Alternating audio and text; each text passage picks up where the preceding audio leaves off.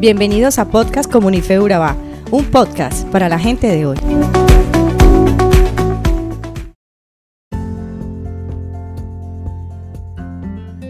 Hola comunidad cristiana de fe. El capítulo de hoy está basado en Lucas 17, pero te quiero hablar de un tema que está contenido en el versículo 11 al 19 que tiene que ver con la gratitud. Te invito a leer el capítulo completo porque hay otros temas que te pueden interesar. La gratitud tiene el poder de transformar nuestra vida y fortalecer la salud mental, emocional y física. De hecho, los beneficios de la gratitud son tan importantes que querrás que forme parte de tu vida. Por ejemplo, mejora el sueño, combate los sentimientos negativos asociados a la baja autoestima, como los celos, la envidia y la insuficiencia. Promueve el autocuidado, la fuerza mental y la reducción de las emociones tóxicas. De camino hacia Jerusalén, Jesús pasaba entre Samaria y Galilea. Al entrar en una aldea vinieron a su encuentro diez leprosos, que se detuvieron a distancia y comenzaron a gritar. Jesús, Maestro, ten piedad de nosotros.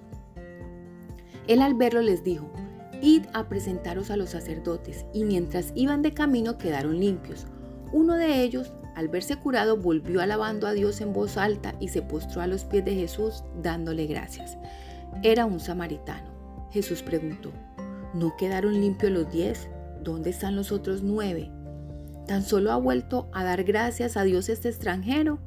Y le dijo, levántate, vete, tu fe te ha salvado.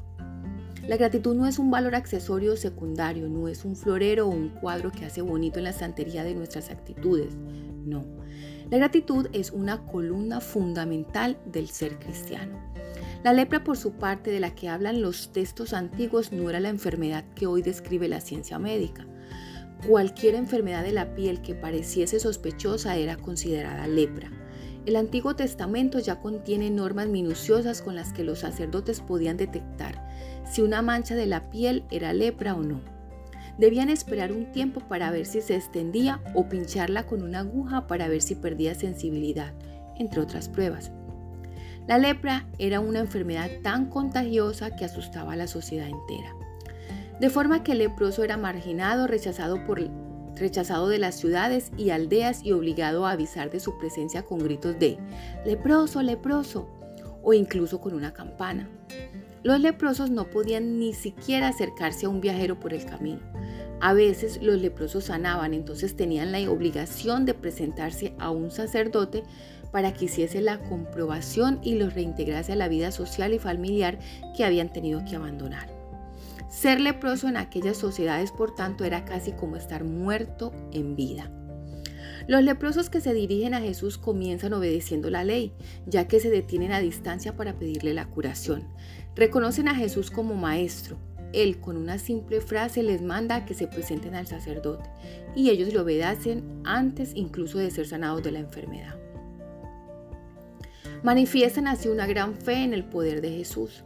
De camino quedan curados y solo a uno de ellos se le ocurre volver atrás a agradecerle a Jesús el milagro. ¿Se puede reprochar algo a los otros nueve? ¿Acaso no están simplemente obedeciendo a Jesús? ¿Les ha pedido que vuelvan a agradecerles algo? A Jesús no le interesan los honores ni la gloria que le puedan dar los hombres. De hecho, cuando el leproso le da gracias a él, Jesús tan solo se fija en que alaba y da gracias a Dios. Pero al leproso agradecido le sucede algo que a los otros que algo que los otros nueve se van a perder. Ese es salvado. Está claro que ellos desean la curación, pero Jesús puede tener piedad de ellos de una forma mucho más profunda. Cuando los envía el sacerdote está poniendo a prueba su confianza en Dios y ellos obedecen, pero tras la curación por el camino se pone a prueba su gratitud. Y solo uno supera la prueba. Para ese va dirigida la salvación. Lucas añade un matriz de crítica social. Los samaritanos eran despreciados por los judíos, ya que los consideraban herejes porque no hacían sus sacrificios en el templo de Jerusalén, ni aceptaban todas las escrituras. Sin embargo, el leproso samaritano tenía en su corazón una actitud agradecida que le faltaba a los judíos enfermos.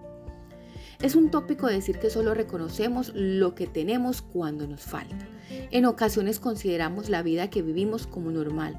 Disfrutamos de aquellas cosas buenas que nos suceden cada día sin detenernos a dar gracias a Dios, casi como si nos lo debiera. Sin embargo, el cristiano solo puede serlo si reconoce ante todo que Dios lo quiere, que todo lo que tenemos y vivimos es un regalo de Dios, empezando por nuestra propia vida.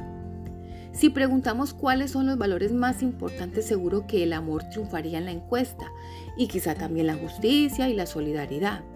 La gratitud, en cambio, apenas aparecería a pesar de ser la actitud previa al amor o la solidaridad. Nadie ama porque sí ni a fuerza de voluntad pura y simple. El cristiano ama porque Dios le ha amado primero. El cristiano es solidario porque quiere hacer realidad en su vida lo que Jesús ha realizado para él. El cristiano perdona solo porque se sabe inmensamente perdonado por la misericordia de Dios. El cristiano es justo a la manera de Dios porque lo ha aprendido de él. Como vimos, la gratitud trajo consigo al leproso samaritano la salvación. Su vida está en camino de realización plena. Toda su persona ha sido encomendada a la gracia de Dios y en ella puede seguir confiando. Teniendo en cuenta que la gratitud trae consigo no solo beneficios a nivel espiritual, físicos y psicológicos como lo acabamos de ver, ¿qué tal si terminamos este devocional con un ejercicio de gratitud? ¿Qué tal, por ejemplo, enviar unas notas de gratitud a ese amigo, a ese hermano, a ese jefe, a ese padre. Vamos, anímate a escribirle a alguien lo que es y lo que ha hecho por ti. También puedes meditar en aquello por lo que estás agradecido, o orar a Dios y agradecer toda su bondad, su amor, su amabilidad. O también puedes iniciar un diario de gratitud. Recuerda, lo que le trajo la salvación al leproso fue practicar la gratitud. Bueno, hermanos, hasta aquí este devocional. Espero que haya sido de gran bendición para ti como lo ha sido para mí.